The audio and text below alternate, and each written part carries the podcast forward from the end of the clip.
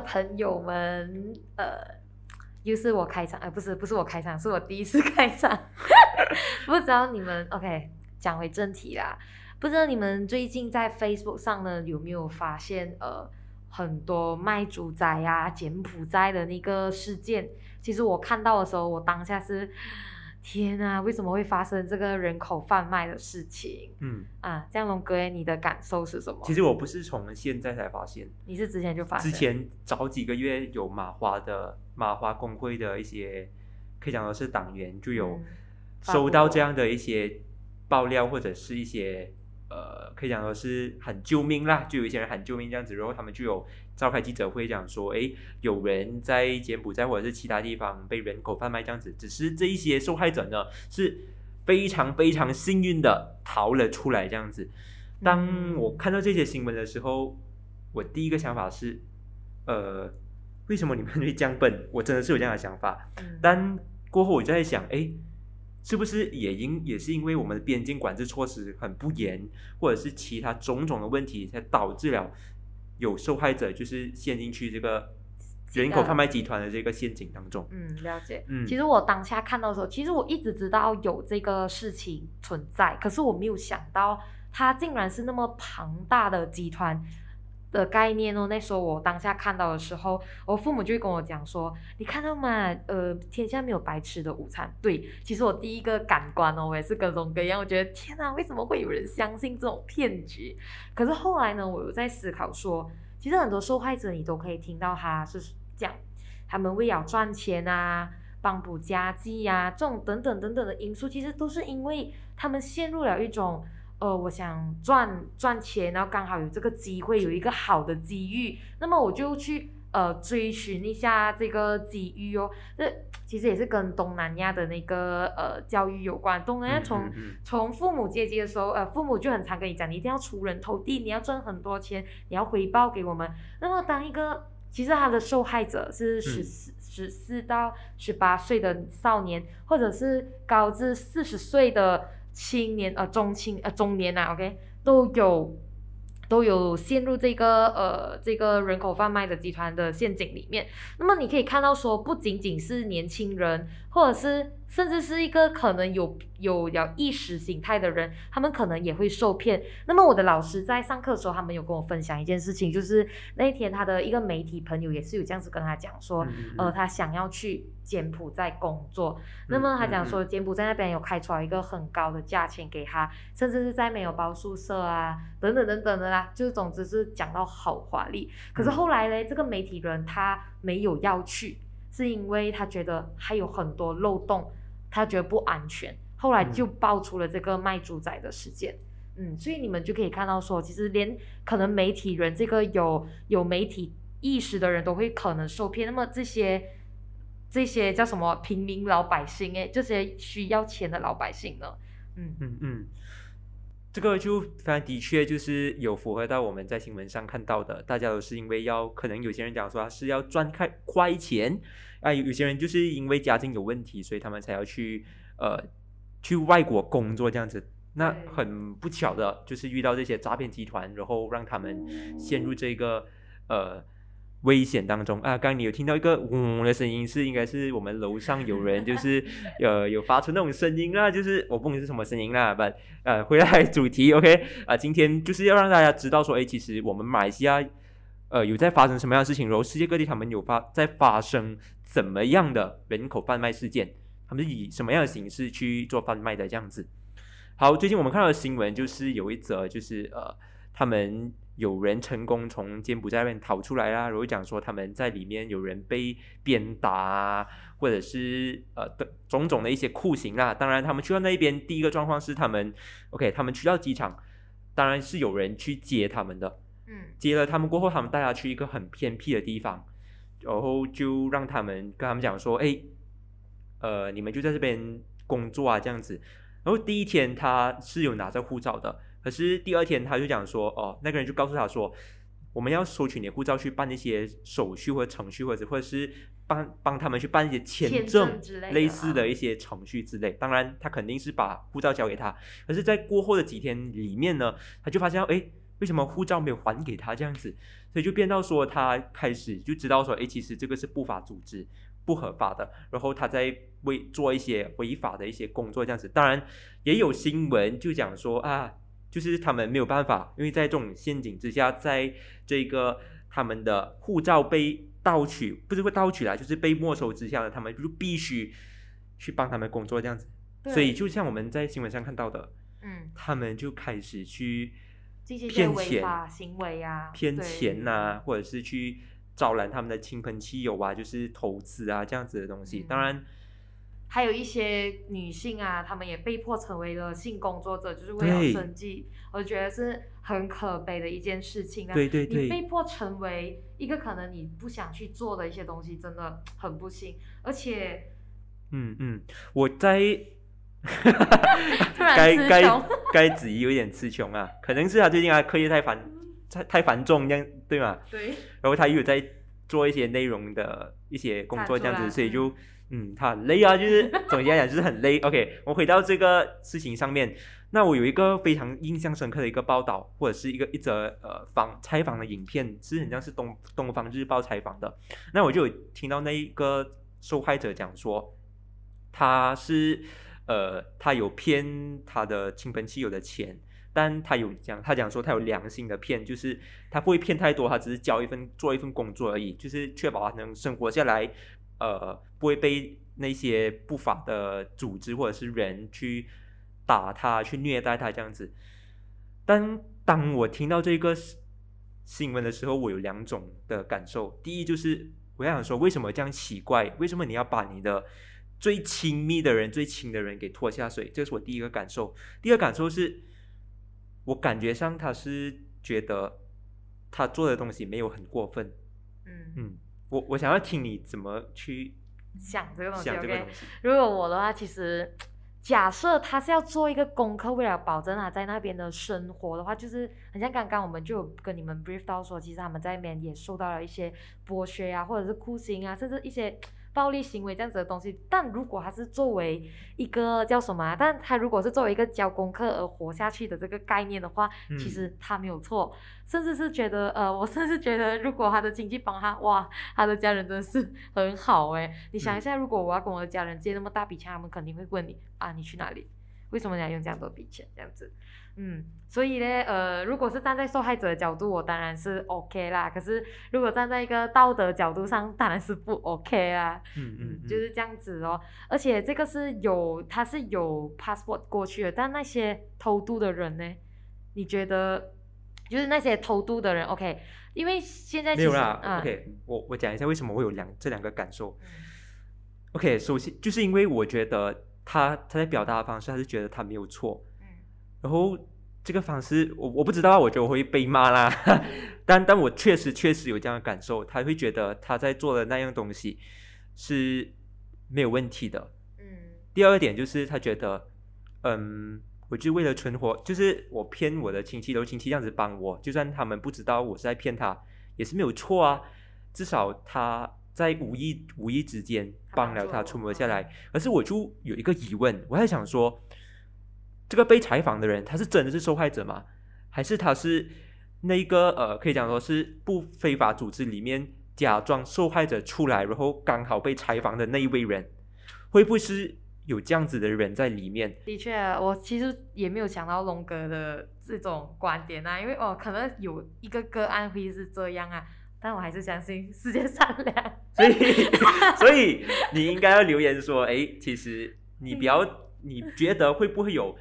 这样的人存在，就是他们会假扮成受害者逃出来。如果讲说我是受害者，我不是，我不是那个不法的人员，这样子会不会有这样的情况呢？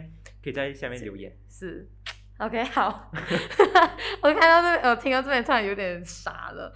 OK，那为什么为什么马来西亚会成为一个重灾区？我觉得不是只是马来西亚啊，对，有台湾啊、泰国啊、越南啊、越南啊等等的东南亚国家，或者是一些很多的国家都在做。或者是是呃这个人口贩卖的仲裁区，但我们今天我们继续讲，我们谈只谈马来西亚啊，这样那么马来西亚为什么会成为这样子的东西呢？而且在这个呃之前美国有一个报告，哎什么报告啊？是讲这个人口贩卖的，英文叫做呃 trafficking in persons report。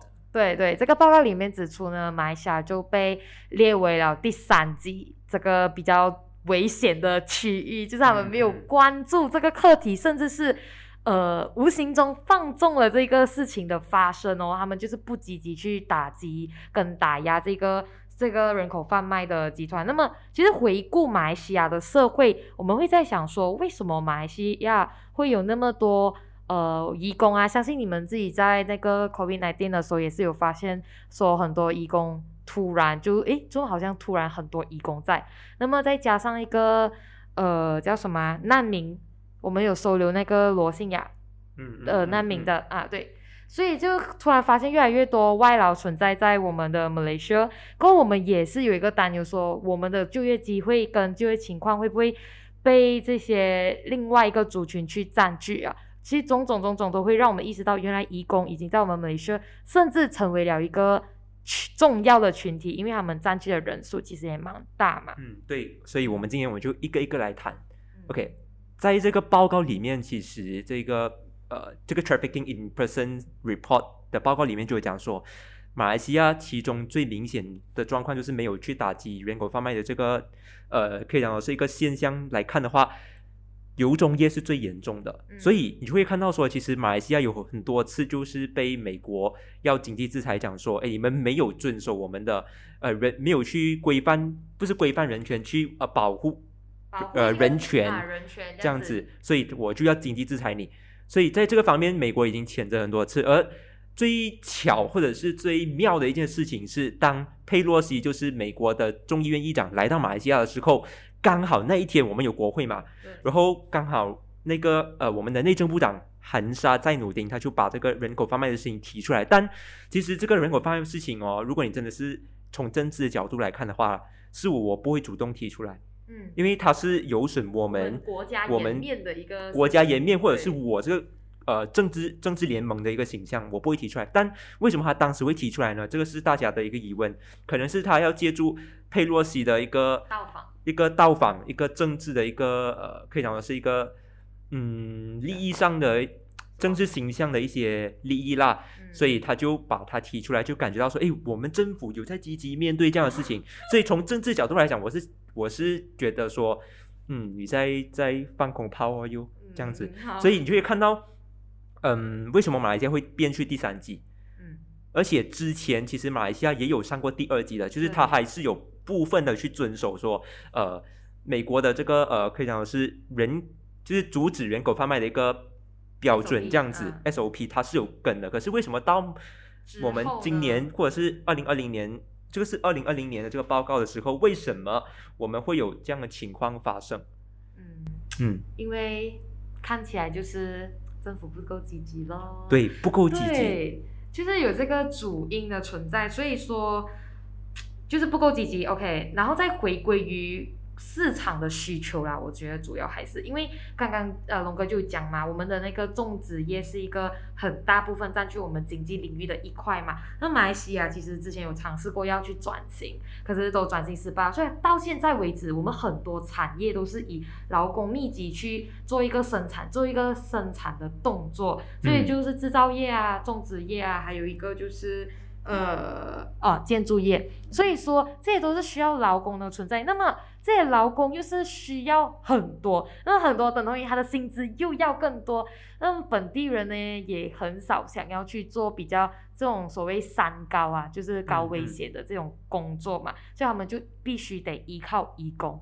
那么移工呢，马来西亚的移工政策其实嗯你讲完先，你讲完先。OK，呃他他他迫不及待的要表达他的观点了。没有我要我要问你东西。OK OK OK，我要讲呃讲回去那个移工，那么这个移工政策其实倒也倒倒是存在的，可是它比较繁琐一点，所以说很多很多老板他们在等待这个移工的呃呃叫什么啊发下来的这些移工，唉，他好倒不如去找一个廉价老公不是更好？她去找那些没有签证，但是还愿意帮她做，可是又可以给得起一点钱就可以了的劳义工就好了啊。嗯，你要问什么？OK，我要问你，因为你刚才你有你有提到嘛，就是我们马来西亚缺乏劳工，嗯，不管是在农业、呃工业工业。方面，大马来西亚都缺。那我想问你，就是我我觉得也可以问一下听众啦，嗯，你会想就是去从事一些农业相关的工作吗？比如种菜啊，或者是去工厂工作，你会想要从事吗？我自己本身肯定是不太想，因为我本来就对，呃，我本来就是比较体弱一点，所以我对劳力工作并没有什么想法。因为我肯定，如果假设我在劳力工作的话哦，在这个领域上工作，我肯定比不过别人。那么在比不过别人的前提底下，为什么我要去竞争啊？这个就是我嗯对自己的规划啊。嗯，我们换一个一个背景。嗯，如果我讲说我让你去。呃，去在一些妈妈档或者是在一些茶餐室去工作，成为一个可以讲的是 waiter 这样子的东西，你会想要去做吗？但前提是你已经拿了大学文凭。OK，嗯，其实如果是我的话，我是不会做啦，因为我还是会有那种想法，就是我自己承认啊，我就有那种想法，是说，既然我已经有一个一个大学文凭，我我有了这个门槛。那么为什么我不去找一个好的工作？就是它的前提底下是我我没有面临一个很严重的经济问题。但如果我面临了一个很严重的经济问题，就是我的生活无法被保障的时候，那么如果我要去茶茶餐室或者是 coffee shop 做都 OK 没有问题。可是这是在我经济受到严重影响的时候。但如果我的经济没有受到影响，可是我又刚好又有那个大学文凭。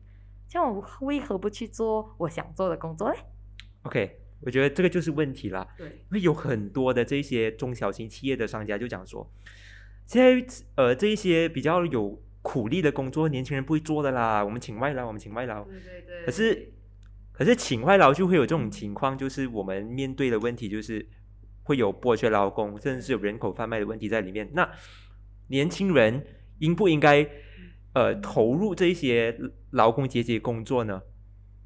我等，我觉得这不是问题，这个不是问题。但我觉得这个是大家可以思考的一个点。当当我们一直在想说我们缺乏劳工的时候，然后我有人口贩卖问题的时候，我们是不是其中的一分子呢？那当然，我们也有权利讲说啊，我们可以不要做这些工作，因为我们有高学历，我们更值，我们值得更好的工作。但当我们一直啊，就说我们要有更好的工作的时时候，这些工作我们要又要谁来替补呢？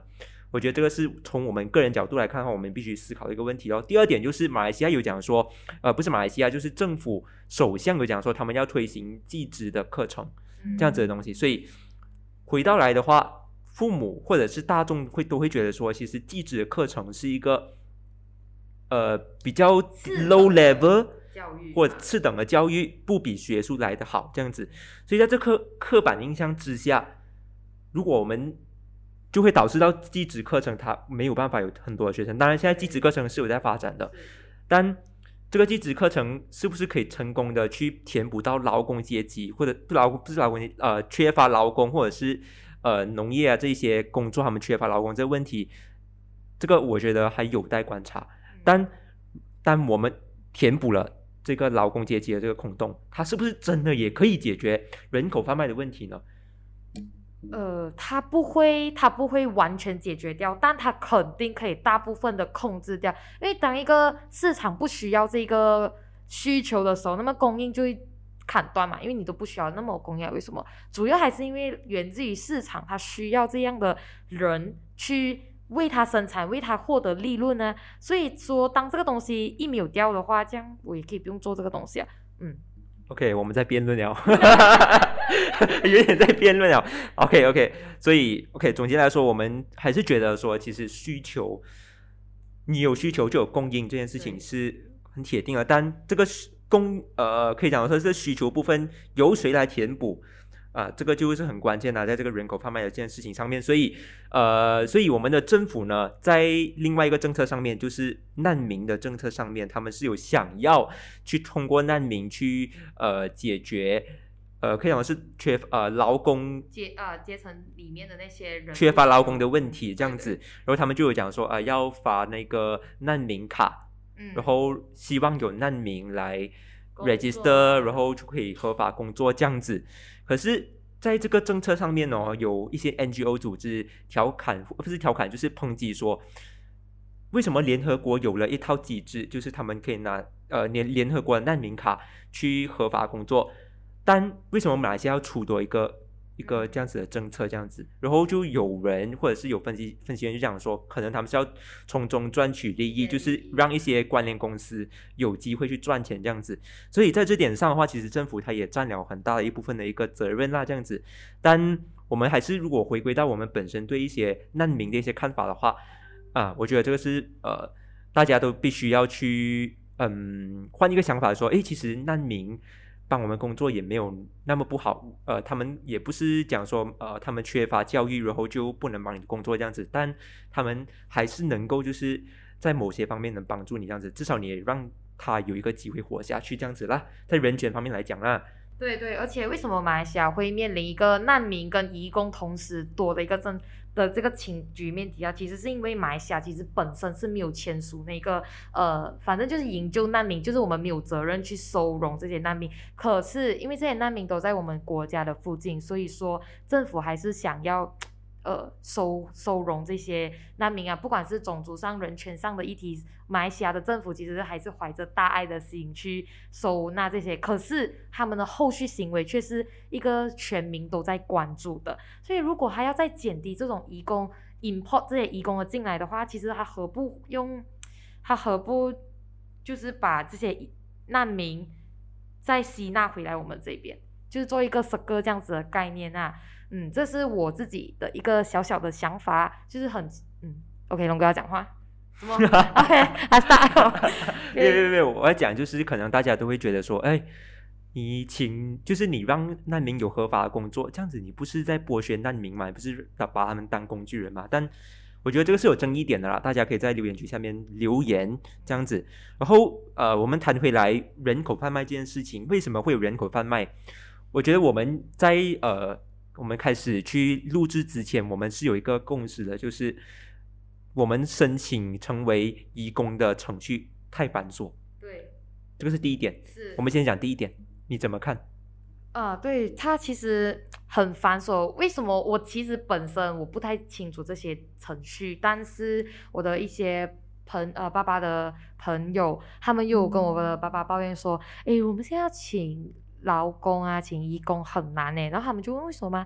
他们要等政府发下来，真是太太太麻烦那种事情很多。我在等呢，我在等呢，就就已经是一个很缺乏状态的东西。你又要保证你的公司得到利益，可是你又要有这些人进来，可是你又不要给我人，这样子有点像是你要你要马儿爬完，然后你不要马不要让你的马儿吃草这样的概念呢。所以他们只能退而求其次去找一些。廉价劳工啊，这些，但是这些廉价劳工，他就可能有一些很多弊端啊，比如说他可能是偷渡过来，他的身份有问题，而且这是触法的行为哦。就是不管是 OK，不管是我们去到哪个国家，只要我们不是一个合法进入的状况的话，你都是犯法哦。所以，请那些可能为了高薪工作，然后就想要偷偷过去别人国家的听众朋友们，或者是你的朋友们，你可以告知他，这是一个犯法的行为。对，所以 OK，这个是一个问题，就是。移工程序太繁，呃，就是申请的程序太繁琐，导致到这些人他们想要透过一些更简单的方式去获取高薪的工作。对，这个是其中一个。第二点就是，呃，我是有看到资料讲说，是我们边境管管制的措施太过的，嗯，不严谨、不严厉。但这个东西我们没有太深入的去了解，或者是太深入的一些呃资料搜查。所以我们只能告诉你说，有分析是有这样子讲。嗯，OK。第三点就是，其实马来西亚，呃，在 OK，为什么会有这个这个产业为什么会形成？它当然是会会有中间人，这个中间人是中介，也就是这个中介是所有人口贩卖事情上面的，我觉得不是罪魁祸首，当然它是一个很重要的一个部分。比如说我打个比方，就是呃，当你在网上看到你的一则一则广告是你可以去外国工作，但这则呃去弄这则广告的人，他们其实就是中介，但他们的动机好呃好的动机是真的是要让你去国外工作，不好的动机就是他们只是想他们是要骗你，对，想要赚你的钱骗你，所以他们就会透过他们的这个中介把你带到真的是把你合法的带到其他国家，然后再让你去做一些违法的工作，这样子。就是所以中介来讲的话，它是。很严重或者是很很重要的一一环呐、因素一个啊因素啦，对对，就是这样子。所以我们觉得这个产业链的产生，不管是谁，它好像都是它的一环而已。嗯是谁去助长这个呃这个产业链的产生，又是谁去推动这个整个产业链的行为？其实你觉得跟我们没有关系吗？也或许。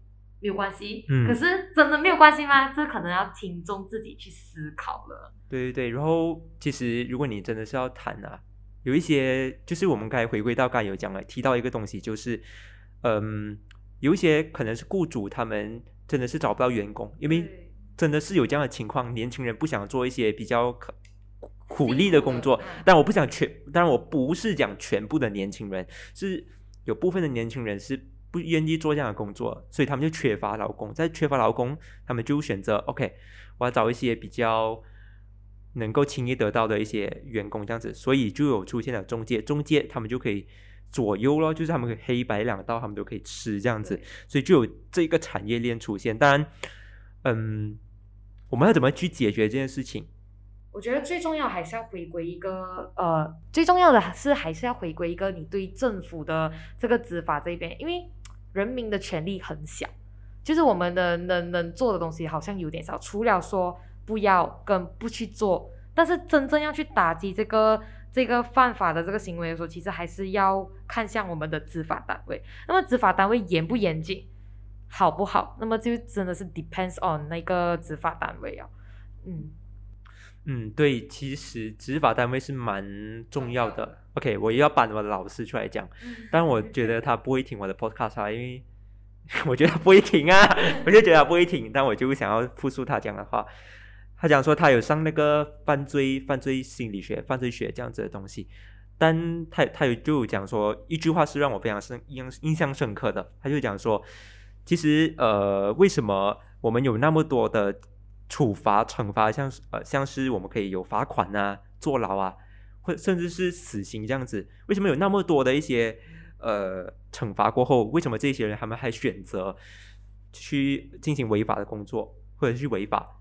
那他有一部分有一个因素就是执法的不严谨、不严厉。为什么当他们看到这些呃不良的受害者是罪犯，他们涉嫌涉嫌犯罪的这些人，他们会看到这些漏洞过后，他们的想法就是 OK，我是要我可以赌一赌赌的，我可以做一，我可以以一个冒险的机会去做这些东西。我可能就是以小赌大的，呃，赌大的概念。对如果我赌成功了，我不用坐牢，对我不用坐牢，我还可以有一笔钱呐、嗯那我赌不成功，那我就只是坐牢而已啊，就是坐牢过后出来，然后又重新来过这样子。所以，嗯，所以执法方面，如果他们没有办法去很好的去制止这件事情的发生，我说的是制止，而不是去逮捕，是去制止这些人去犯罪的话，那可以讲说是除了人口贩卖以外，其他产业链也可能越来越的猖狂。嗯，啊对，非常认同呃龙哥老师讲的那个话。嗯，哎，不是龙哥老师，龙哥的老师，对啊，龙哥的老师啊应。该讲龙哥老师 OK，。我的的比较小声而已。好好好。我不是老师，OK。OK，就是大概今天还是呃，就是这以这一句话我们去作为一个呃结束啦，还是想说为什么他们会被骗？那么为什么他们去冒险？这些都是种种环环扣一环的这样的概念，所以希望你听了我们今天的 Podcast 呢，可以有一个反思的过程。嗯，就是这样。如果你想要重听我们之前的，等一下，我觉得我要丢一个丢一个数据给大家，大家去思考。就是马来西亚在二零一五年，哎，二零一八年还是二零一五年？等一下啊哦，就是呃，人家是二零一五年，马来西亚的那个性工作者的在吉隆坡性工作者的这个人数是八千到呃一一万一万左右的人这样子。当你听到这个数据的时候，你第一个想法是什么？是人口贩卖吗？还是他们是纯粹他们真的是自愿想要去工作的？欢迎你在留言底下留言区底下留言，让我们知道。OK，今天龙哥不想结束，就是我结束了。OK，如果你想听回我们之前的 Podcast 呢，欢迎到 Apple Podcast、Spotify 或者是我们的 YouTube，甚至是我们的 Facebook，你也可以听到我们的 Podcast 啦。所以希望英才智库在这个短短的半个小时的 Podcast 里面，能够给你呃很多样的反思，跟我们一起反思这个社会现象。那么就真的要在这里说拜拜啦，拜拜。我们下期再见。